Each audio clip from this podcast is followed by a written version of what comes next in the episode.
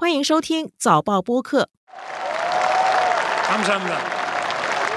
韩国第二十任总统尹锡悦已经在五月十日正式宣誓就职。六十一岁的尹锡悦是一名政坛素人，一举当选总统。摆在他面前的是社会撕裂、严峻的社会不平等、高企的房价、俄乌战争之后更紧张的国际局势等一系列挑战。这位政坛素人会如何迎接这些难题？在这期的播客中，就让我们一同走进韩国的尹锡悦时代。纵观天下，监测中国心跳。早报播客东谈西论，每周和你一起探讨国际热点话题。各位听众朋友们好，我是联合早报副总编辑韩永红。今天和我们在线的是联合早报驻首尔特派员江桂英。桂英你好，你好永红，很高兴再次在这里跟桂英聊天。我记得几个月前我们这个播客播出第一期的时候，当时的题目就是韩国总统选举的道歉接力赛。现在时间一晃，已经几个月了，韩国的选举已经尘埃落定，而且新任的韩国总统尹锡悦他已经宣誓就职。我想请桂你给我们介绍一下尹锡悦啊，他是一个怎样的人？嗯，他是大学教授的，就是家庭环境很不错的环境下长大的一个总统，他是首尔大学，就是韩国最好的学校法律系毕业。但是毕业之后呢，他就去考那个司法考试，考了九，这就是九年才考上。就说以后就一直当检察官，当了二十七年，法律界对他的评价非常高。从他当那个检察官的时候，检察部门工作的一些清扫员工到高官都很欣赏他，就是他不是追求那些利益，很会照顾周边人。他的人品方面，就说好像啊，媒体怎么挖都就挖不出他的一些瑕疵之类的。哦，所以我们上次做的节目讲到韩国总统候选人夫人的道歉接力赛啊，其中一个需要在电视上道歉的就是尹锡悦的夫人嘛，那长得很漂亮啊，对对对对，很漂亮很漂亮，就是这样子。一般当检察官就法律界。一当考上那个法律考试，那些人都会相亲，会找一些有钱家的那个女儿这样子结婚。但是尹锡月就是很奇怪，没有找到呃适合的对象，他五十一岁才结婚，而且是相差十二岁的。但是就不知道这个小姐好像是之前就是伪造这个简历的关系，就是舆论觉得如果说不是这个夫人的一个变数，尹锡悦可能他就是没有什么特别的一些瑕疵或者是缺点，就是因为是夫人，我们就觉得是整容过的那些美女，还有加上她的简历，就是对尹锡悦来说是一个很大的缺点哦。嗯，所以其实也反映出他的竞争对手找不到他的瑕疵，所以只好去找他的太太身上的问题，甚至是去议论他的太太有没有整容，用这种方法来攻击他。对对对，确实是这样。嗯。大家提到尹锡悦的时候，也会说他在政坛没有根基啊。他是韩国历史上第一个毫无议会经验的总统，是一个政坛俗人呐。这个会不会也对他的以后上台执政造成一些影响呢？嗯，就是政治上没有政治经验，其实是蛮让人担忧的。但是这个又是优点，也是缺点。为什么优点呢？因为一般从政久的人。他肯定会在就是企业界官商勾结的问题，或者是会帮人家谋一些利益，就是问题很多。但是因为尹锡瑞以前只做过检察官，所以他就是没有这个问题啊。就是从政方面有点担心，但是只要用人对，用对人就是没有问题哦。所以他很干净。对对对，尹锡悦竞选总统的时候。是有很多负面的新闻，尤其是关于他的夫人的，像他的夫人的学历造假，他的岳母还有涉及到欺诈案件。嗯，尹锡悦自己本人呢，也有一张照片，就是说他坐地铁的时候，啊，把脚翘到前面的位置上面，显得不雅观，也不尊重别人啊。你觉得李希月他有那些负面传闻，其实是他自己真的问题吗？我是觉得大家都有对他的误解，包括是一些华文媒体的一些报道方面上。其实是尹锡悦这个人说话，因为是大学毕业、研究所毕业之后，一直做过检察官，除了一年做过律师之外，全部都做过这个检察。因为检察官就要询问这个犯人嘛，所以他就是讲话比较尖锐，然后他就很会追问，他讲话没办法像政客那样讲客套话，他就比较容易得罪人。但是真真正了解他的人都说，哦，这个人是很不错的。像是从检察院的那个小的清洁工开始，到他的真的以前他的好友、高中同学、大学同学，没有一个人说他的坏话。就是跟他直接接触的人对他的印象是不错的，不只是印象不错，就说啊，就很喜欢他，就说很有人情味的人，还是个很有人情味的人。对对对，他很有人情味的人。我刚讲说，他因为去呃重考九年的检察官的时候啊，他那个时候很多朋友去结婚，不管是哪里到乡下坐火车几小时，他还是去参与。所以就是很重感情的，就很重朋友，就很有义气的人嘛。但是就是这个从政是另外一回事嘛，对吗？啊，人好跟从政是另外一回事，所以这方面我们还是要值得关注。你有认识人是直接接触过他的吗？他的第一手的资料哦，一手的资料是现算是有点八卦啦。啊，我不知道适不适合在这个场合讲。尹旭月是我妈妈朋友的儿子的家教哦，他以前读书的时候赚外快去做补习老师，这样对，但是他没有赚外快。就是让那个妈妈朋友很感动的一点，免费帮他教儿子，对，免费，可是成绩就大大提高，所以那个家长就说很感谢他，说要给他一些钱红包了。可是尹锡悦拒绝，他说成绩好就好了，我就不收了这样子。那是尹锡悦在年轻的时候，年轻时候，对，年轻的时候，因为我妈妈那个朋友是已经八十几岁了。总统大选之前，韩国一个综艺节目就邀请了李在明跟尹锡悦上台嘛。尹锡悦的那个夫人，她就说结婚的时候，尹锡悦跟他承诺说他会都回家帮他做饭。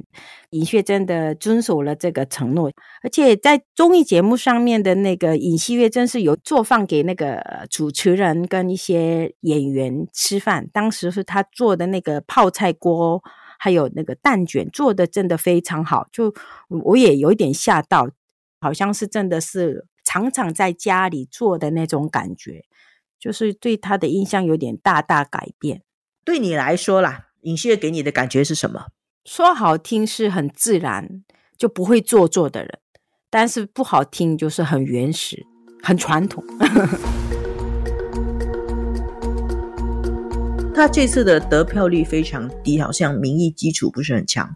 嗯，是因为这次的总统大选中，他不到百分之一的这个微弱优势击败了这个对手李在明，是韩国建宪政史上得票率差距最小的一场选举啊！现在他已经在五月十日正式宣布就职啊，然后他现在会面对哪一些主要的问题？你会觉得他现在面对最大的挑战是哪一些呢？我们先说国内啦，国内上会面对哪一些比较主要的挑战？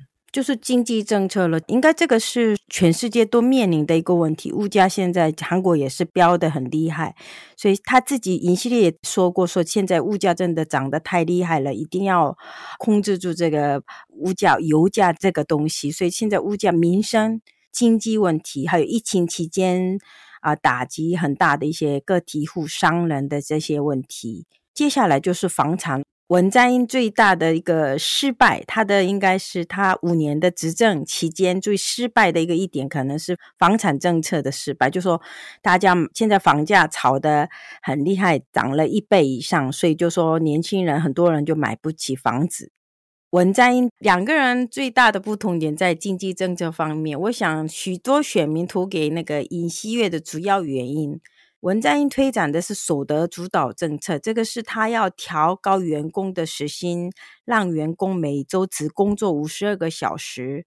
有这个政策的重点是要调高劳动者的所得，促进消费。也有引导经济增长，但是这个政策严重影响个体户，他们就是请不起人，因为每小时的时薪调高太高，所以他们就说觉得啊，那干脆他们自己做吧。所以就很多小商店现在只有一个人，就像常常看到他们就设置了一个 kiosk 一个机器，呃，点餐之类的，以后他们就一个人在里面工作。又是现在是疫情的关系。对打工生来说也是很难找打工的机会，老板娘也是请不起人这个情况，所以现在是尹锡悦就觉得说这个应该要改掉，以后就要不是政府主导，而且是要民间自己要解决这个经济问题，让民间自己运作，这个是应该最大的不同点了。嗯。所以，其实文在寅他想要提高工人的收入，他定了一个等于是最低时薪制，结果导致那些小企业啊，你说的个体户跟小企业，他们请不到人，他就只好自己做，然后同时也加剧了失业的问题，会吗？对对对，确实是，而且是没想到，就是文在寅执政五年期间，就两年是疫情嘛。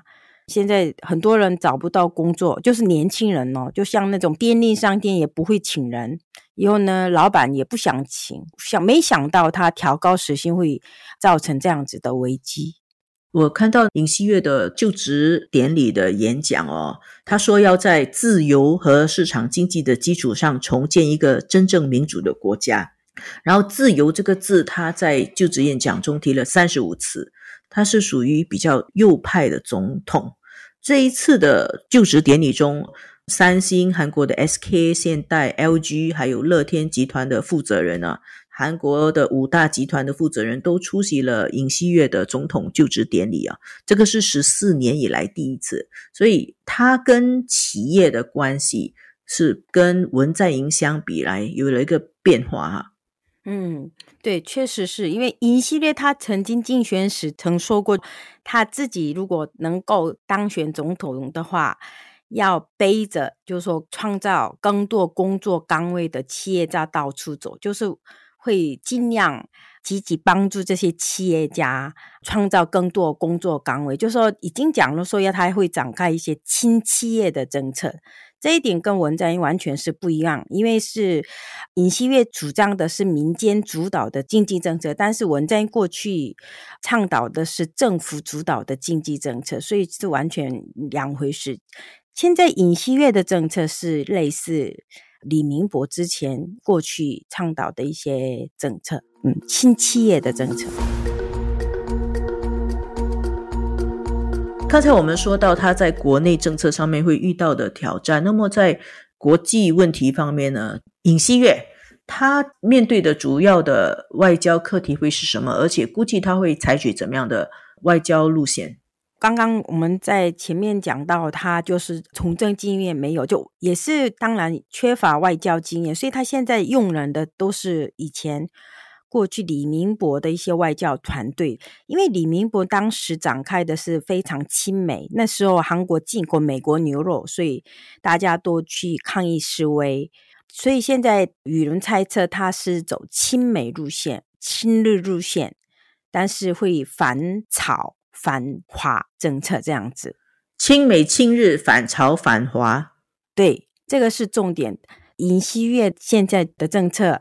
应该是推内政，就说国内是推翻文在寅，外交走回李明博，大概是这样子。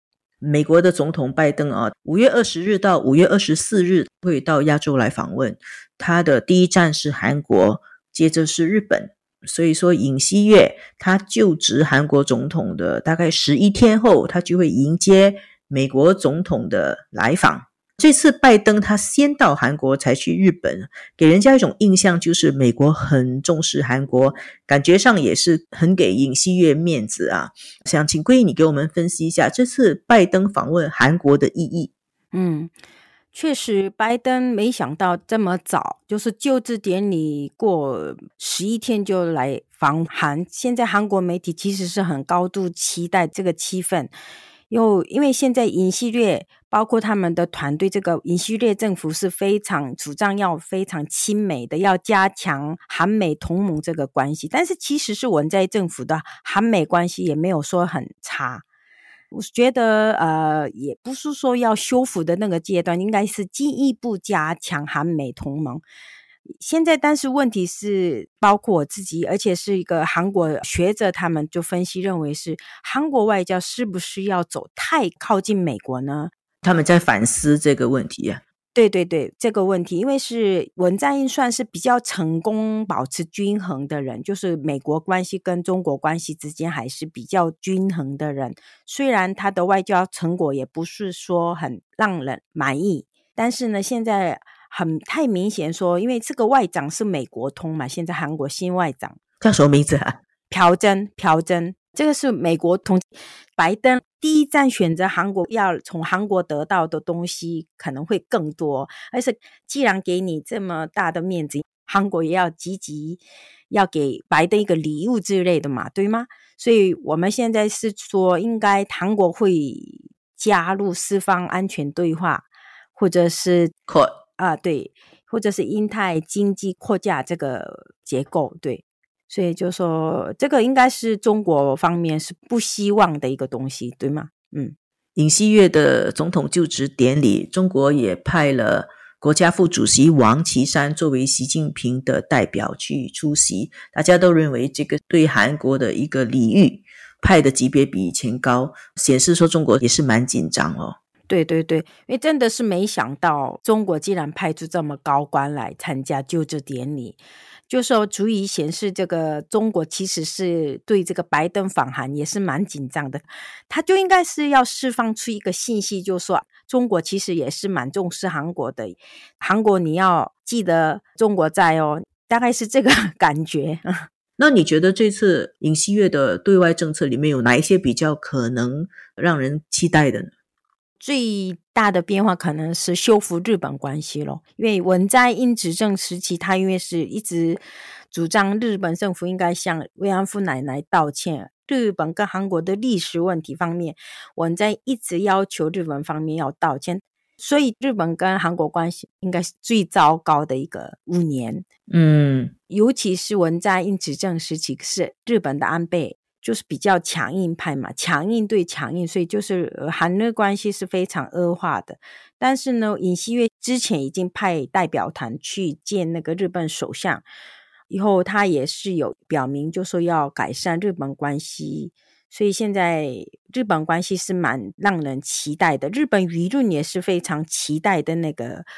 气氛，但是呢，日本关系历史问题要怎么解决？其实这个也是关键。所以现在大体上让人最期待的是修复日本关系，但是实际上是要怎么进展，其实也是蛮难的。朝韩关系呢？朝韩关系就是伤脑筋的一个地方。稳在英期间，你也知道他的外交政策、外交的这个努力，全部都是放在韩朝关系的。啊，对，有几次会见。两次特金会要推动朝鲜无核化啊，对对对对，所以那个时候很多民众就说：“哎呀，您既然那么喜欢朝鲜，你就去移民到朝鲜去吧。”他就是朝鲜过来的嘛，对呀对呀，所以就说跟他说：“你回去朝鲜好了吧？”这样的意思哈。对对对对对。你去那边住就好了，为什么你不管其他国家的关系？为什么那么重视韩朝关系？改善韩朝关系等于就是他最大的政绩。哎，没想到其实是因为河内 Hanoi 的那个会谈，朝美会谈破裂之后，就说文在寅的这个目标，等于就是韩朝关系的这个成果也是是泡空的，但是。现在尹锡悦是对朝政策是非常强硬的，但是现在你知道这个最新报道是朝鲜的疫情很严重嘛？对吗？是的，几十万人。对，听说拜登来也要讨论这个要怎么支援这个疫苗，像朝鲜怎么支援疫苗哦，还有医药用品之类的事情。或许呃，我们现在有一点希望，就是说趁这个机会就会韩朝关系有点就说会有进行对话，或者是有一点改善。哦，我看到那个白宫发言人，他最近暗示说，拜登有可能会去参观韩朝边境的那个非军事地带呢，DMZ。对对对，我听说是现在还在策划当中，好像那个行程还没有排出来。哦，所以在拜登访问韩国的时候，半岛话题也会成为美朝领导人峰会的一个重点啊。哦，当然了，可能是或许是最重要的重点，也不一定。又到了我们今天的问答时间。我们刚才说到尹锡悦，他在五月十日就职。就职典礼上有不少国际政要出席，中国国家副主席王岐山他也去参加。今年新加坡也提高了参加韩国总统就职典礼的出席代表的规格。新加坡是谁出席了尹锡悦的就职典礼？总统，新加坡总统叫什么名字？哈利吗？对了，对对对，还有第二个问题啊，二零一三年朴槿惠的就职典礼上，新加坡派的不是总统啊，新加坡派了另外一个政要出席，他是谁？吴作栋。哇，对，你知道啊啊，因为那时候我去采访他啊啊，是是是，那那很好，这个桂英两题都答对了，满分。二零一三年的时候，新加坡荣誉国务资政前总理吴作栋到韩国去参加朴槿惠的就职典礼，所以其实韩国跟新加坡的关系也不错。每一次韩国总统就职典礼，我们都会派一些高层去。这次是总统去，规格也比上一次更高了。我都答对了，你会送什么东西吗？送肉干。我们今天的节目就到此为止，谢谢各位听众的收听。这一期的东谈西论由我韩永红和黄子琛制作，助导和剪辑王明伟。东谈西论每逢星期二更新，新报业媒体联合早报制作的播客，可在早报的 SG 以及各大播客平台收听，欢迎你点赞分享。